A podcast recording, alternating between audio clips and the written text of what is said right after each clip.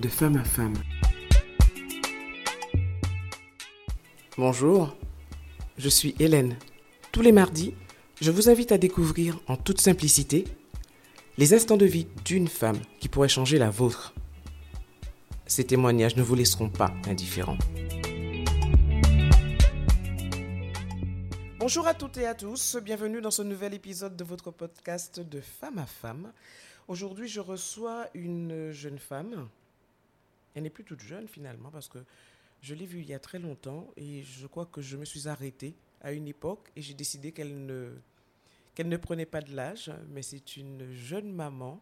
Enfin, jeune maman, elle va, elle va, elle va, elle va corriger elle-même. Elle va corriger elle-même. Mais je suis très contente de la recevoir. Bonjour, Chanice. Bonjour, Hélène. T'es pas une jeune maman? Oui, on peut dire ça comme ça. Euh, de bah toute façon, jeune toute ma vie. hein. Voilà, voilà, une maman de combien d'enfants? Trois enfants. Waouh Et si vous la voyez, parce que elle, j'ai la chance de la voir en face de moi, elle est canon. Comment vas-tu? Ça va. Ça va? Oui, ça va. Merci d'être revenu à moi. Merci à toi de m'avoir invité euh, à ton micro. Alors, euh, je sais que tu as aimé le concept de ce podcast et tu vas nous dire donc quelle est cette tranche de vie que tu souhaites partager avec nous? Alors, euh, c'est une tranche, enfin je sais qu'il y a beaucoup de personnes, surtout dans nos latitudes, qui passent par ce genre de période, par ce genre de phase. C'est quelque chose qu'on n'a pas, en tant que femme, qu'on a tendance à minimiser. Mais je sais que c'est courant. Enfin, pour en avoir parlé autour de moi, je sais que c'est de plus en plus courant. Et en fait, il va s'agir du viol conjugal. Euh, oui, c'est un sujet dont on ne parle pas beaucoup, mais qui existe. Parce qu'on a, on se dit qu'en fait, ça ne peut pas être caractérisé comme tel. On se dit, bon, c'est normal qu'en tant que femme, on a quand même un devoir à faire, euh, voilà, mais ça reste, euh, ça reste un délit grave. Au niveau, de, au niveau de la loi, ça reste un délit qui, est- qui, est- qui Il est reconnu au oui, niveau qui de est loi. reconnu, oui. Et c'est en, en, en en parlant à un ami euh, policier qui m'a dit, mais en fait, tu sais que ce que tu me racontes là, c'est grave. Et que ça peut être passible d'une peine de prison. J'en avais pas conscience De la gravité de la de la gravité. Pour moi, c'est ça arrivait, bon, voilà, et c'est normal, puisqu'en tant que en, en- en vivant en couple, on a des devoirs vis-à-vis de l'autre et euh, l'un et l'autre a des besoins, donc euh, il faut, faut les assouvir, tant bien que mal, qu'on ait envie, qu'on ait envie ou pas. C'est ce que tu pensais C'est ce que je, c'est ce que je pensais, c'est ce que j'ai toujours pensé, parce qu'on est quand même dans une société euh, euh, où il y a des sujets qui sont un peu tabous. Donc je pense que nos, nos aïeux dû euh, vivre ce genre de choses, mais n'en parlaient pas parce que pour eux c'était normal. Et euh, ils élèvent leurs enfants avec euh, cette notion-là, même si elle est tue, mais avec la notion de, de devoir, euh, Du que- devoir du conjugal. devoir conjugal. Ça fait combien de temps que tu as croisé la vie de cette personne? On s'est croisés en deux temps. Donc une première fois il y a près de 20 ans. On s'est fréquentés, bon, pas longtemps, mais c'était très bien. Après, bon, ça, on, a dû, euh, on a dû couper courant parce que nos chemins de vie ne, ne correspondaient pas. Et nous nous sommes retrouvés en 2014. Et là, ça a matché. Et là, ça a matché. C'était vraiment euh, idyllique, la relation parfaite. Euh, en tout point, j'avais l'impression de- de- de- d'avoir trouvé euh, la personne qui me correspondait sur, à tous les niveaux, qui me comprenait. Enfin, bon, ouais. Et vous êtes restés ensemble combien de temps? Alors, nous sommes restés ensemble jusqu'à 2020, Six ans. six ans. À quel moment ça a basculé? Où est-ce que tu as senti qu'il y avait quelque chose qui te dérangeait? Alors, ça a basculé là encore en deux temps. Donc, la première fois, c'était en 2017. Donc, c'était après, après notre fille, puisqu'on a, on a plusieurs enfants ensemble. Donc, après notre fille qui est née en 2016, en septembre 2016. 2017, janvier 2017, comme ça, euh, je reçois un appel euh, d'une femme sur mon portable qui euh, dit avoir pris mon numéro de téléphone dans mon dossier de grossesse, parce qu'elle travaillait, euh, ou elle travaille, je ne sais plus, au CHU. Et il s'avère que cette personne fréquentait le père de mes enfants depuis un certain temps, depuis plus de 10 ans visiblement. Donc euh, voilà, donc c'était une Quel espèce était de l'objet de cet pseudo- appel? Ben, parce qu'en fait, elle essayait de la voir et qu'elle n'arrivait pas à la voir et qu'apparemment, euh, elle a su qu'il était éventuellement chez moi, mais euh, pour elle, enfin, selon ce que lui il avait dit, c'était une relation d'un soir où je lui aurais fait un enfant dans le dos, alors que de mon côté, c'était vraiment tout autre chose, puisqu'il faut savoir qu'avant d'avoir notre fille, j'ai eu, euh, j'ai fait des fausses couches. Et lui, il n'a jamais voulu arrêter d'essayer parce qu'il voulait absolument. Et vous viviez ensemble? Alors, nous vivions ensemble, oui et non. Donc, il faut savoir que j'ai mon appartement sur Sainte-Anne et lui, il a son appartement sur les Abîmes. Donc, en fait, on faisait le va-et-vient. Mais on était toujours ensemble, autant que possible. Enfin, je pensais à cette période-là qu'on était tout le temps ensemble. Sauf que il avait le temps quand même de d'aller voir ailleurs, d'aller voir, enfin, de faire venir chez lui puisque la personne n'habite pas loin de chez lui. Et en fait, c'était vraiment au moment où, soi-disant, dans son travail, il y avait des retards, euh, il travaillait plus tard, ou qu'il était fatigué, voilà, voilà, qu'il était fatigué, donc il n'allait pas prendre la route. Moi, bienveillante que je suis, euh, je me suis toujours dit bon ben je vais pas non plus euh, insister pour qu'il puisse prendre la route et que finalement, s'il lui arrive quelque chose sur la route, qu'est-ce que je fais? Ah, Comment je fais avec ma conscience? Donc je lui dit, bon, ok, il n'y a pas de souci, bon, ben, on se voit demain. Euh, ou alors, il me proposait de venir le rejoindre le lendemain, en allant déposer les enfants à l'école. Donc on, a, on arrivait toujours, enfin, il arrivait, puisque il faut que je prenne quand même du, recul par rapport à ça, il arrivait quand même à, tourner la situation de manière à ce que ça soit relativement fluide. Mais tout simplement parce qu'il me connaissait, il connaissait mon fonctionnement et il savait quoi me dire à quel moment pour que ça puisse passer euh, bien. D'accord. Et quand ta fille est née, vous avez continué euh, votre vie avec chacun son appartement? Alors, avant qu'elle ne naisse, c'était vraiment marqué. Hein. Chacun chez soi, on se voit de temps en temps, euh, même si on était tout le temps ensemble. Et quand elle est née, c'était plus souvent chez moi, parce que tout était là, parce que je travaille aussi de chez moi, donc c'était plus pratique pour moi. Ça l'arrangeait aussi. D'accord. Et ensuite? Alors ensuite, donc déjà dans cet appel, euh, ça a créé une espèce de cassure chez moi, parce que j'ai découvert une double vie que je ne soupçonnais pas, puisque pour moi, j'étais vraiment dans une relation euh, passionnée. tu as fait face à la trahison, en fait. C'est ça. Donc, euh, suite, à, suite à cette, cette trahison, il y a eu un blocage chez moi. Donc, en fait, je n'arrivais plus du tout à... On était là, mais on, était vraiment, on cohabitait. Donc, il n'y avait pas de dispute. Il n'y avait pas de. Non, il n'y avait pas de dispute. Il a reconnu les faits? Difficilement, ça a pris quand même un certain temps pour qu'il puisse. Euh, en fait, ce qu'il ce y a eu, c'est que cette personne, enfin, la, la, femme en question et moi, euh, sommes rentrés dans un. Là encore, ma bienveillance oblige. Euh. Je ne dirais pas que j'ai eu pitié de cette personne, mais je me suis sentie fautive. Et on, a, on a lié une espèce de petite relation, pas d'amitié, je dirais pas d'amitié, mais on s'appelait de temps en temps pour prendre des nouvelles, puisqu'elle a, elle a quand même une fille malade. Euh, la personne en question avec qui j'ai eu des enfants euh, lui promettait un enfant. Voilà, donc tout ça, ça, ça rajoute hein, sur, euh, sur la, la, sensation de trahison. Moi, je me suis sentie, je me suis dit, mais bon, peut-être que je lui, je lui ai bouffé son bonheur sans le vouloir. Je lui avais même proposé au moment de baptiser ma fille d'être la marraine de... En fait, tu te rendais responsable C'est ça alors que je n'avais rien à voir dans l'histoire. Pas malheur de sa vie, mais en tout cas de la tournure qu'avait prise oui, j'avais l'impression de lui avoir volé son bonheur. Puisqu'elle elle, était vraiment dans une phase de désir d'enfant, pour, entre guillemets, euh, pas remplacer, mais compenser de sa fille si elle venait à perdre sa, sa fille, puisque sa fille est gravement malade. Moi, j'ai eu l'impression, en fait, en ayant cet enfant-là, même si j'étais au courant de rien, hein, je ne l'ai su que qu'en janvier, ma fille est née en septembre, je l'ai su qu'en janvier, euh, j'avais vraiment la sensation de lui avoir volé en fait tous ses rêves, de vivre la vie qu'elle souhaitait. Et dans mon caractère de, de, sauveur, de bon samaritain, je me suis dit bon ben voilà, j'ai envie qu'elle puisse quand même faire partie, puisque de toute façon elle le fait euh, tant bien que mal. Enfin, que je le veuille ou pas, elle fait quand même partie de la vie de ma fille.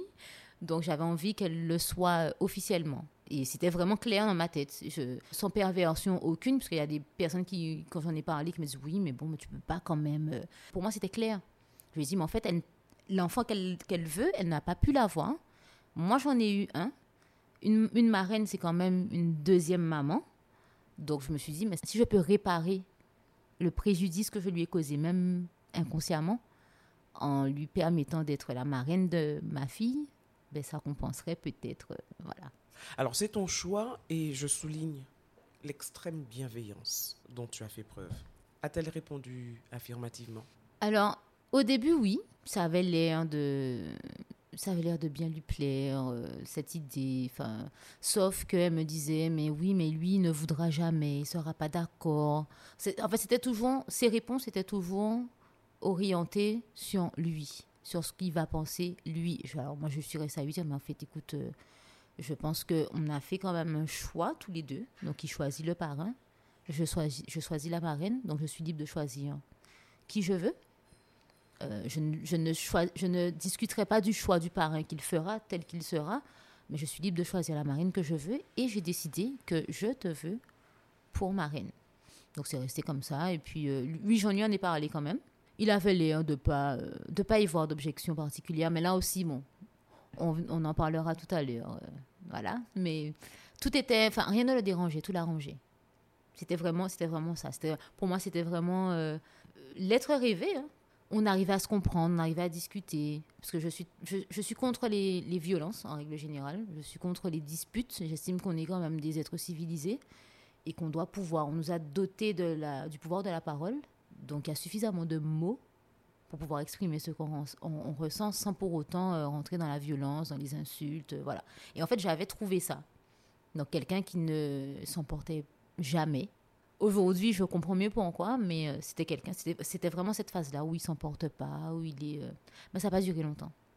Qu'est-ce qui Ça a pas basculé duré longtemps. Et Ben, en fait, pourquoi surtout oui, alors, quand il a su que effectivement nous étions en contact, elle et moi, parce qu'à un moment je lui ai dit, on est restés quand même en contact euh, toutes les deux un bon moment pour pouvoir voir ce qu'il en était, parce que il lui faisait croire qu'à cause d'elle, il ne pouvait pas voir ses enfants, parce que je lui en voulais, alors que tous les soirs il rentrait dormir dans mon lit, et moi il me faisait, il me faisait mon vouloir d'avoir fait souffrir euh, parce que j'ai dit des choses. Enfin, moi j'ai dit la vérité.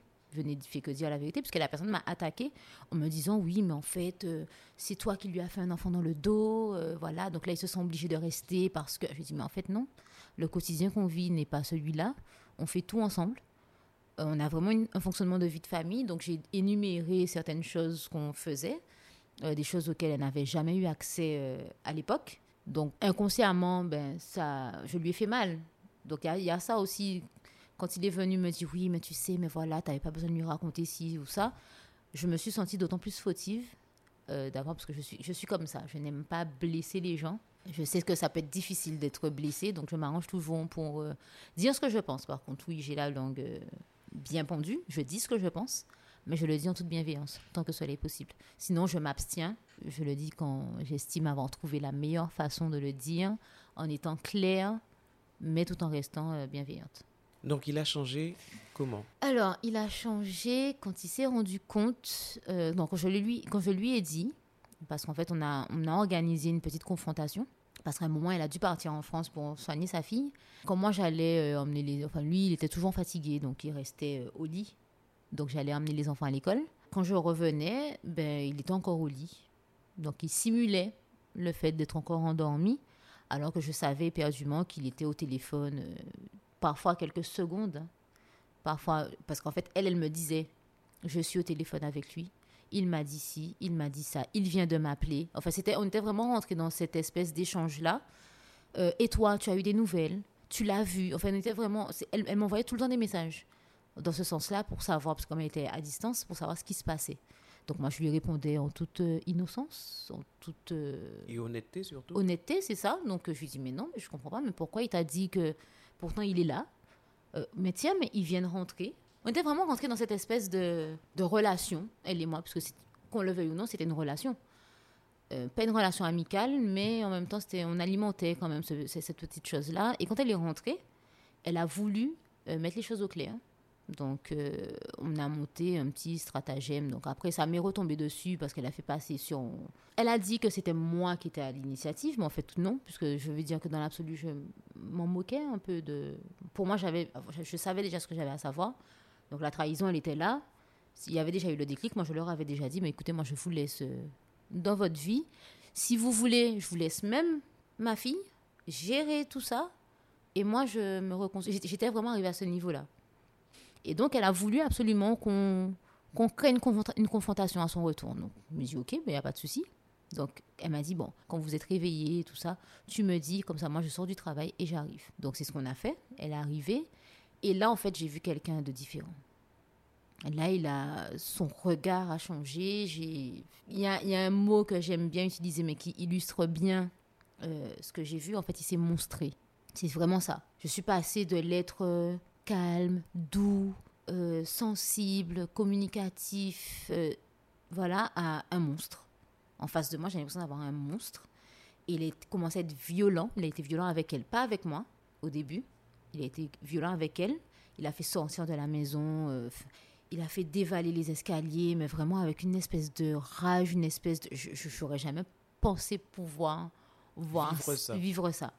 Donc euh, les parents étaient là, ça a été géré euh, tant bien que mal. Et il y a l'après. Donc une fois que moi j'ai découvert ce visage-là, mais je me dis, mais en fait, euh, bon, déjà qu'il y a eu la trahison, donc j'ai l'impression, j'avais déjà la sensation de ne plus savoir. Tu te retrouvais face à quelqu'un que tu ne connaissais pas. Voilà, je me dis, mais, mais en fait, euh, lui capable de me faire ça, donc déjà au niveau de la trahison, c'était déjà un, un choc, puisqu'il faut dire les choses comme elles sont. Mais après voir le visage, je me suis dit, mais j'ai un enfant avec lui, qu'est-ce que je fais? Elle, est là, elle est toute neuve, elle n'a pas demandé, enfin, surtout que c'est un enfant désiré, qu'est-ce que je fais? J'ai fait le choix de rester, euh, parce qu'il m'a convaincu que voilà qu'il avait fait son choix, que son choix c'était sa famille, que je me suis dit bon, ok, on va essayer. Nul n'est parfait. Le plus important, c'est qu'il ait pris conscience quand même, bon, voilà, que ça a été, euh, c'est réglé. Donc je me suis, dit, on y va. Mais c'était le début, euh, pour moi, de ce que j'appelle la descente aux enfers. Ce n'était que, la- que le début, parce que chaque fois que, chaque fois que j'ouvrais la bouche pour dire quelque chose qui ne lui correspondait pas ou qui ne lui convenait pas, il, euh, je revoyais Le monstre. le monstre. Que ça soit dans le, dans le regard, c'est arrivé aux violences physiques, c'est arrivé, euh, j'ai eu le temps de me prendre une gifle. On était dans le salon, il, avait, il était sur le canapé, il avait notre fille sur lui, et je sais plus, il m'a posé une question, et je lui ai répondu, mais vraiment spontanément. Et là, je, j'ai réalisé, enfin, j'ai senti Ça ne lui a pas plu. en ça fait. ne lui a pas plu et il m'a giflé. Donc en fait, moi, ce que j'ai fait instinctivement, je lui ai dit, bon, écoute, tu rentres chez toi. Bon, il est hors de question. Pour moi, c'était, c'était, il y avait déjà des choses que j'avais supportées. Mais là, c'était pour moi vraiment trop. Donc je lui ai dit, tu, tu rentres chez toi. J'ai dû appeler les gendarmes pour qu'ils puissent partir.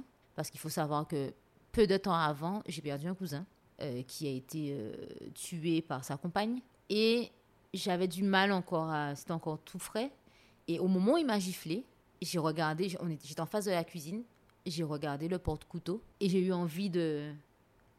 Parce que je me suis dit, mais je ne sais pas ce qu'il est capable de faire, étant donné que j'ai revu le, le mot, j'ai vu la violence avec laquelle il a bousculé euh, la dame la dernière fois. Je me suis dit, mais écoute, euh, ça n'arrive pas qu'aux autres en fait.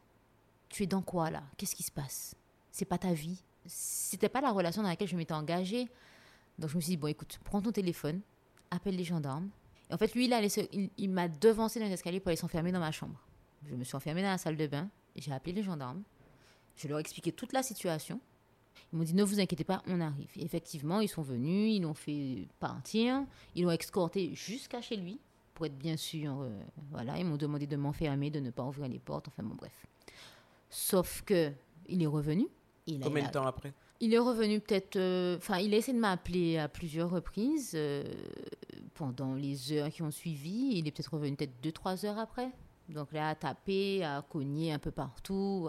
Je n'ai pas. J'ai pris la décision de ne pas ouvrir. Il est parti. Je suis restée quelques jours sans lui adresser la parole, sans parce que j'avais besoin en fait de, de réfléchir. Et ensuite, on a rediscuté. Donc là, on est rentré dans le oui, mais tu sais, mais voilà, euh, ce que tu m'as dit, ça m'a énervé. Alors je me dis oui, mais bon, mais c'est pas une raison. Oui, mais tu sais, mais voilà, si je suis sortie, si je suis rentrée dans cette colère-là, c'est de ta faute parce que déjà euh, ce que tu as fait la dernière fois avec euh, donc la demoiselle en question, tu n'avais pas à faire ça, euh, la ramener comme ça dans notre intimité. Alors je dis mais écoute. c'est toi qui l'as ramené. Et je crois que voilà, je crois que ce que j'ai dû lui dire, ça va être quelque chose comme ça. Mais en fait, c'est toi qui l'as fait rentrer dans notre vie. Et je crois que ça devait être. Mais je lui ai dit ça comme ça, aussi calmement que ça. Mais c'est toi qui l'as fait rentrer dans notre vie. J'ai dû me prendre une claque vraiment pour ça. Donc là, je lui dis ça de nouveau. Je lui dis, mais écoute, non, c'est. Je n'y suis pour rien. C'est toi qui as fait tes choix. Je ne suis pas supposée payer pour ce que tu as décidé de faire. Donc tu es libre de faire tes choix, mais ma vie, c'est la mienne. Et, euh, à ce moment-là, je lui, ai- j'ai commencé à lui dire pour la première fois, bah, écoute, fais ta vie, je fais la mienne, on n'est pas fâchés, on a des enfants ensemble, on va faire ce qu'il y a à faire pour eux. Mais euh, donc là, c'était le, le- le- la première fois. Donc ensuite, bon, réconciliation, on connaît. euh, tout allait, avait l'air de... Parce qu'il est devenu plus amoureux, plus mielleux, plus... Que Voilà Jamais. que jamais. Donc on, on continue en, fa- en fait dans notre tranche de vie, mais j'ai toujours du mal à avoir euh, des rapports parce qu'il y a, y a cette trahison-là qui me, Qui me ronge, mais qui me ronge vraiment. Donc, euh, humainement parlant, donc on- ça va. Quand on est dehors, ben, c'est le couple parfait, la famille parfaite, euh, idyllique, parce que tout le monde euh, nous mettait vraiment sur un piédestal euh, par rapport à ce qu'on dégageait. Mais une fois que fois qu'on est rentré à la maison, mais c'est autre chose. Et moi, je me dis, mais ouais, mais en fait, je suis toute seule, parce que j'avais la sensation d'être seule. Parce qu'il était là, mais il brillait par son absence. Il brillait par son absence parce qu'il était ailleurs, je suppose, en même temps. Donc, on continue comme ça jusqu'à la tranche. euh, Voilà, donc il faut. Parce y a eu d'autres choses entre temps, mais ce n'est pas le sujet. Donc, on arrive au 6 novembre 2018, donc jour euh, du décès de mon père. Donc là, bon, forcément, une période difficile. Je suis en même temps en préparation euh, des 10 ans euh, d'une troupe de danse avec laquelle je travaillais à l'époque. Donc, période intense de répétition et autres. Pendant cette période-là, du moins, il a fait ça passer à l'époque sur ça. Pendant cette période-là, je me souviens que je m'endormais. Je ne savais jamais à quel moment je m'endormais. Mais je me réveillais le matin sans savoir à quel moment je me suis endormie, comment. Je me réveillais parfois avec des douleurs au niveau des, articulations. J'avais l'impression d'avoir été écartelée. J'avais mal, euh, euh, mal aux organes génitaux. Je, oui, je me souvenais de rien. Donc une première fois, je lui pose la question, je lui dis mais en fait, euh, il s'est passé quelque chose hier soir ou voilà, il me dit non non euh, non non, tu étais trop fatigué, je t'ai laissé dormir, je ne t'ai pas touché. Donc, je me dis ok, pas de souci. Deuxième fois, j'ai l'impression de m'être fait passer dessus par un camion, j'ai mal partout, j'ai l'impression d'avoir la cage thoracique enfoncée. Mais vraiment, euh, c'est vraiment, vraiment des sensations atroces. Je lui pose de nouveau la question. Ah non, non, non, non, non, non, pas du tout, pas du tout. Ah non, tu étais trop fatigué, tu t'es endormi. Quand je suis... Parce qu'en fait, c'était toujours le même schéma.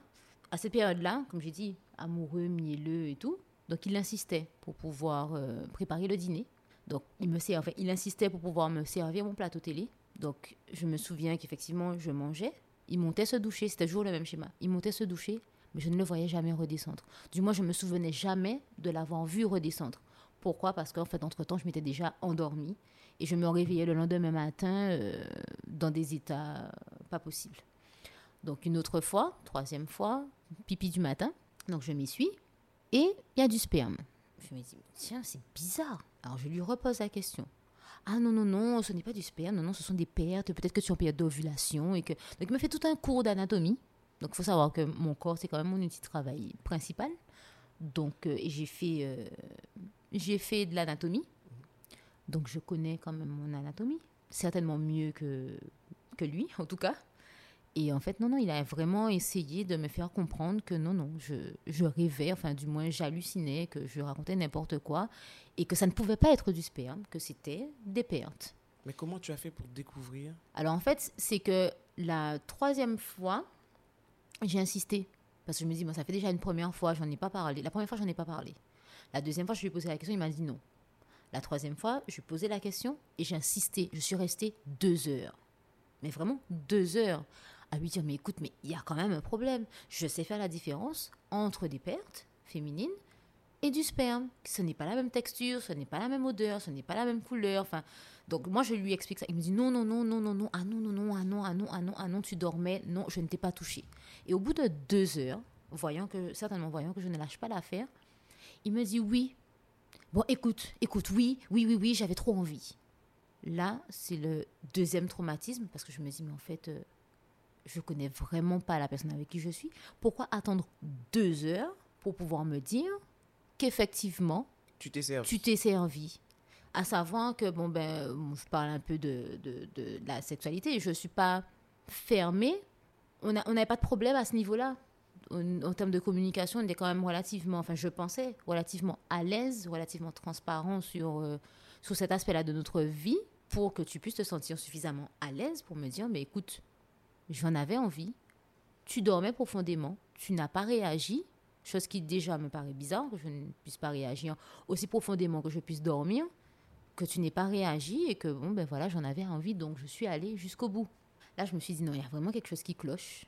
Parce qu'au fond de moi, je sentais qu'il y avait quelque chose de. Parce que je me dis deux heures pour pouvoir c'est bizarre. Cette troisième fois où il a fini par t'avouer que ben, il s'était servi sans, sans te demander ton avis, est-ce que c'est à ce moment-là que tu as commencé à te dire qu'il y avait, euh, qu'il t'avait peut-être drogué? Oui, mais je me le suis pas dit comme ça. Je me suis dit, mais il y a un truc, il y a quelque chose de bizarre et il faut que je découvre quoi. Donc, je me suis dit, écoute, euh, tu sais pas d'où ça vient exactement, mais il va falloir que tu mènes ton investigation. Donc j'ai fait un gros travail sur moi, parce que ce que je vais dire, c'est quand même, euh, quand j'en parle, on me dit, mais comment tu as fait? Mais j'étais psychologiquement dans un état où il fallait absolument que je puisse élucider ce problème-là, parce que, je ne savais pas. Oui, parce que je ne savais pas ce qui se passait. Je me dis, je ne vais pas dormir autant, aussi profondément, moi qui pourtant ai le sommeil super léger. Donc en fait, une énième fois, euh, le même processus, donc il fait le repas, tout. Et là, je me dis, bon, écoute, tu sais pas ce que c'est, mais il va falloir que tu changes le fonctionnement habituel. Donc là, il me ramène le plateau télé, il monte se doucher, et là, je n'y touche pas. J'ai décidé de ne pas y toucher. J'ai un peu euh, joué dans le repas, jeté ce que j'avais à jeter, l'autre partie. C'est vraiment, quand je raconte ça comme ça, c'est ça, ça, relève vraiment du, du, film de, ah, voilà. Film, Mais j'étais, je, le fais comme ça instinctivement. Je prends un sachet, je mets pour, pour qu'ils puissent pas voir qu'il est trop quand même en quantité. Mhm. Tu vois, donc là, c'est là où je dis, mais c'est peut-être moi qui ai euh, une, phase, une forme de perversion dans le cerveau. Je me dis, bon, bah allez, voilà, je fais ça. J'ai mis le sachet, donc je l'ai caché. Je me suis dit, je vais le jeter demain, comme ça, il n'en a pas conscience. Et je vais me, je m'endors. Je, je simule, je simule l'endormissement profond. Et effectivement, il sort de la salle de bain, il descend, il me couche. Donc j'avais un t-shirt et un legging. Il me couche, il m'enlève mon legging, il m'enlève ma culotte. Donc il commence à faire, euh, à activer, à actionner, voilà, on, passe les détails. Et moi, je, simule toujours l'endormissement profond. Il faut savoir que par rapport au déclic que j'avais eu à la, sensation de, de, trahison, je ne ressentais rien. Donc été facile pour moi de simuler l'endormissement parce que, en fait, cette partie de mon corps était vraiment euh, comme anesthésiée. Enfin, je, je ressentais vraiment rien. Et donc, euh, donc, il fait ce qu'il a à faire. Et à un moment, il se lève, il récupère des essuie-tout, il revient, il continue à faire ce qu'il a à faire, il se retire, il éjacule dans les essuie-tout, il va dans les toilettes, il les jette dans les toilettes, il tire la chasse, il revient, il me prend des lingettes bébé, puisque on a, voilà, donc il prend des lingettes bébé, il m'essuie, il s'essuie, il va dans les toilettes, il jette les, les, dans les toilettes, il tire la chasse, il revient, il me remet ma culotte, il me remet mon legging, il se rhabille et il se couche derrière moi. Et je me réveille le lendemain, comme si de rien n'était.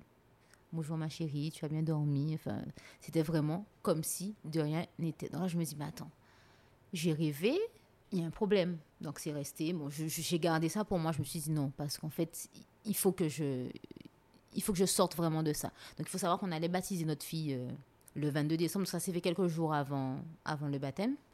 On allait baptiser notre fille le 22 décembre 2018 et je me suis dit, bon écoute, tu vas jusqu'au baptême. Tu t'es déjà engagé dans cette histoire, tu vas jusqu'au baptême. Et une fois que le baptême est fini, on arrête tout ça. Donc comme dit comme fait, on baptise notre fille et on arrive au réveillon de Noël. Donc là où, donc on va en famille, hein, bien évidemment, réveillon de Noël. Et là, énième chose, je sais pas, il, y a, il reçoit un appel, mais la réaction est bizarre. Je sais pas, j'ai senti au fond de moi, j'ai senti qu'il y a un truc qui n'allait pas.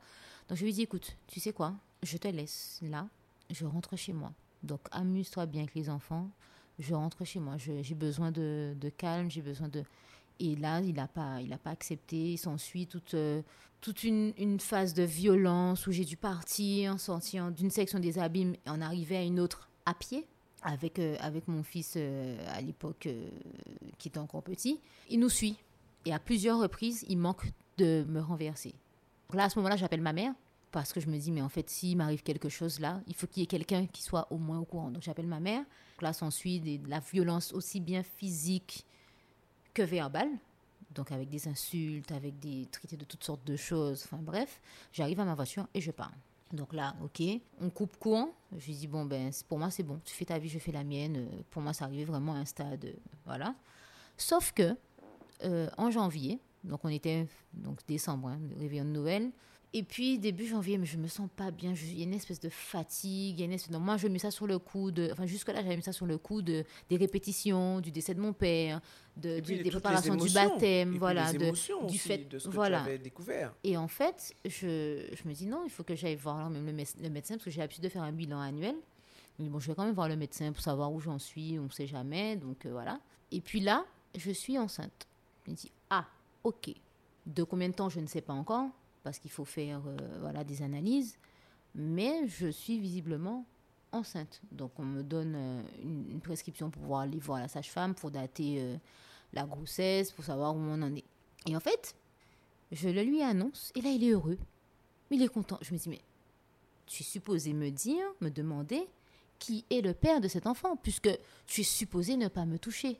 Donc là, c'est un, autre déclic. Je me dis, mais en fait, aucun scrupule là, c'était vraiment pour moi la, la, phase, euh, la phase la plus importante de ma descente aux enfers, parce que là, je suis décomposée. Je suis, il faut savoir que euh, je suis hyper fertile. Pour moi, je ne peux pas, en fait, euh, avoir recours à l'avortement par respect pour les personnes qui luttent, pour qui c'est un combat de vie. Et donc, je me dis, bon, ok, je suis dans quoi là? Parce que j'en veux pas de cet enfant-là. Je viens à discuter donc avec la sage-femme. Je lui dis, mais en fait, quels sont. Enfin, on date la grossesse. Donc, comme par hasard, j'ai déjà plus de 4 mois. Donc, euh, donc voilà. Donc, euh, même si je voulais bien faire un avortement, c'est pas possible.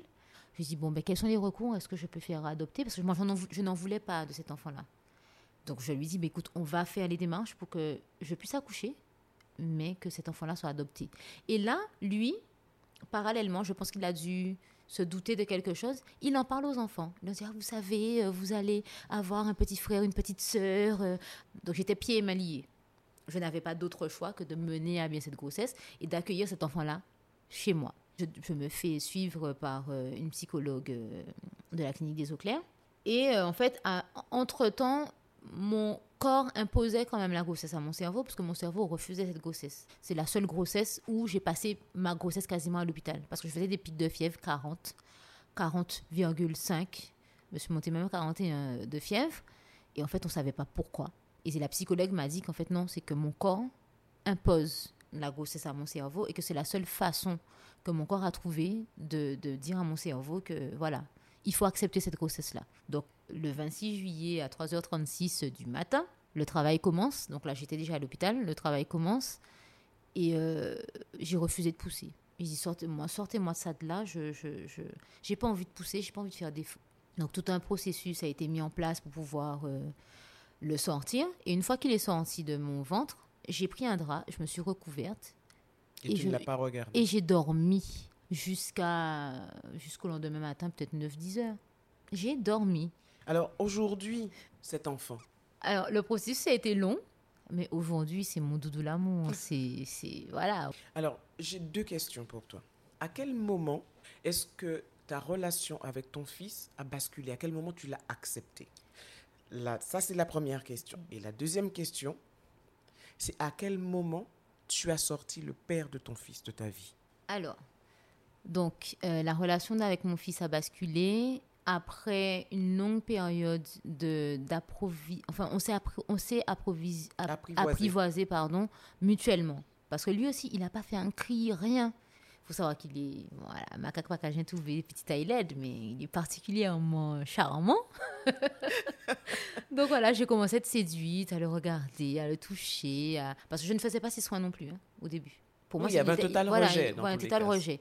Et en fait, au fur et à mesure, et puis avec l'aide de la psychologue aussi, voilà, qui, ça, franchement, j'ai, je me dis heureusement que j'ai eu cet accompagnement. là Et euh, bon, pour savoir à quel moment le père est sorti, enfin, je fait sortir le père de ma vie. Donc là aussi, il a fallu que j'use de stratagème. Euh, parce que, bon, ben, c'est comme je disais, euh, c'est le moi à la mode. C'est le moi à la mode, mais je me suis rendu compte au fil des discussions en discutant avec des professionnels aussi, que, que ce que j'ai vécu n'était pas normal. Et euh, quand je, quand je racontais, parce que j'en ai parlé un peu aussi à la psychologue à l'époque, et le mot a été posé, et on m'a dit, mais en fait, c'est un pervers narcissique. Chose qui pour moi était... J'étais loin de tout ça en fait. Et j'ai réalisé qu'effectivement que ça n'arrivait vraiment pas qu'aux autres et que j'étais rentrée dans une espèce d'engrenage, dans une espèce de, une espèce de machination où effectivement au début c'était idyllique parce qu'il savait quoi me dire, à quel moment, pour pouvoir m'attraper dans ces filets, parce qu'on n'attrape pas les mouches avec du vinaigre, on est d'accord. Et qu'au fur et à mesure, quand j'ai vu le monstre, c'était son vrai visage. Et puis le confinement est arrivé en 2020. Et là, je me suis dit, bon. Fais-tu partie de ces personnes qui ont été très contentes Oui, pour moi, pour moi, pour moi, le, moi, je dis merci au Covid parce que le Covid m'a permis de, de me redécouvrir, de me débarrasser de tout ce dont je ne voulais plus et de pouvoir me recentrer sur moi, me recentrer sur ma famille, donc ma mère et mes enfants, et de faire le vide et de, de me réconcilier avec la femme que je suis, parce que j'avais vraiment mis, j'étais vraiment, j'étais vraiment mère et entrepreneur, mais euh, j'avais mis de côté la femme, et ça m'a réconcilié avec la femme que je suis. Et c'est ça, en fait, je me suis dit non, je vais me confiner euh, chez mes parents, donc chez ma mère, puisque... Et on ne reçoit pas, puisque ma mère est personne vulnérable, donc euh, on devait avoir un confinement strict, et je me suis vraiment servi de ça. Aujourd'hui, j'assume parfaitement que je me suis servi du confinement pour pouvoir... Euh, parce que je me suis dit, en fait, qu'il va forcément trouver une autre proie, qui va forcément jeter son dévolu sur quelqu'un d'autre parce qu'il ne pourra pas rester seul. Et c'est exactement ce qui s'est fait. Et aujourd'hui, ma paix, je l'ai. Donc, je suis complètement reconstruite, complètement épanouie dans ma vie de mère, dans ma vie de femme et dans ma vie d'entrepreneur. Mais si tu avais un conseil à donner à ces femmes, justement, qui peut-être ne font pas attention aux signes, quel serait-il ce conseil? Alors, ce serait d'écouter la petite voix qu'on a en soi. Parce que, en analysant les choses, je me suis rendu compte qu'à chaque fois, j'avais une petite voix qui me disait Mais c'est bizarre. Pourquoi? Mais comment tu fais pour accepter ça? Donc, il y avait, à, tous les moments, il y avait cette petite voix-là mais on reste sur le on laisse passer le, cerveau on laisse prendre le, cerveau prendre le dessus et on se dit mais non euh, c'est dans ma tête euh, je suis parano on, se prend peut-être pour paranoïaque c'est moi qui exagère. Non non. Il faut écouter la petite voix qu'on a dans la tête parce qu'en fait l'intuition ne trompe pas. Surtout l'intuition d'une femme ne trompe jamais. En fait pour t'en sortir tu as eu ben, cet accompagnement, tu as eu un entourage bienveillant, un entourage euh, médical qui t'a beaucoup aidé apparemment. Et puis ce soutien psychologique Surtout. Et, puis le soutien, le soutien défectible de ma mère aussi. Parce que jusque-là, en fait, j'ai enduré pas mal de choses. Comme je dis, je, voilà, là, je suis venue pour parler du viol conjugal, mais il n'y a pas eu que ça. Et euh, je n'arrivais pas à en parler.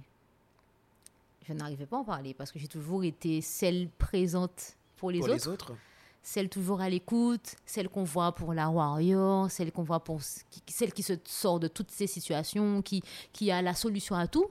Et je n'avais pas de solution pour moi-même. Tu en parlais à ta mère uniquement Non, même, à ma mère. Non, je n'en parlais à personne. Donc en fait, c'est ça, c'est qu'il y a une, espèce d'isolement qui se fait. Une espèce de solitude, mais il y a, il y a un isolement. Euh, euh, la personne nous isole de tout. Parce qu'en fait, il y a, cette, y a, cette, y a ce, ce, lavage de cerveau-là qui est fait de manière perpétuelle, où tout est de notre faute. Et en fait, tout était de ma faute parce que j'ai un fort caractère, parce que tout ne peut pas être noir ou blanc, qu'il faut mettre de l'eau dans mon vin, euh, parce que euh, je suis trop directive, parce que je suis trop perfectionniste, parce que je suis trop ci, je suis trop ça. non, on n'est jamais trop. On est qui on est, et on n'est jamais trop. Parce que je me, si je m'étais dit que non, je ne suis pas trop, et qu'en fait c'est toi qui ne me correspond pas parce que tu n'es pas suffisamment, je pense que je n'aurais pas vécu ce que j'ai vécu, mais en même temps je me dis que j'ai vécu ce que j'ai vécu parce qu'il fallait que je le vive. Parce qu'aujourd'hui je suis une femme nouvelle, je suis une femme accomplie, et euh, ça m'a permis vraiment de me réconcilier avec euh, plein de facettes de ma personnalité que j'essayais de dissimuler parce que pour moi c'était trop. Et je m'accueille avec tout le panel en fait de d'émotions, de, sensibilité, de bienveillance, de, de créativité. De... C'est moi. Tout ça fait partie de moi. Et c'est ce qui fait la belle personne que tu es. Ah, merci. Alors, Chanice, on a longuement discuté. On va devoir se quitter. Je suis extrêmement honorée que tu sois venu aujourd'hui nous parler de ce sujet qui n'est pas, comme tu l'as dit en introduction, simple, pas facile et surtout dont on ne parle pas facilement sous nos latitudes. Un grand merci à toi. Merci à toi, surtout. Je souhaite tout le bonheur du monde à la super maman de trois enfants que tu es. Et je sais à quel point tu adores tes enfants. Ah, ça c'est sûr. Et qu'ils ont la chance d'avoir une super maman qui a toujours plein d'idées. Mm. Tu prends grand soin de toi Toi aussi. Merci à toi. Merci à toi surtout.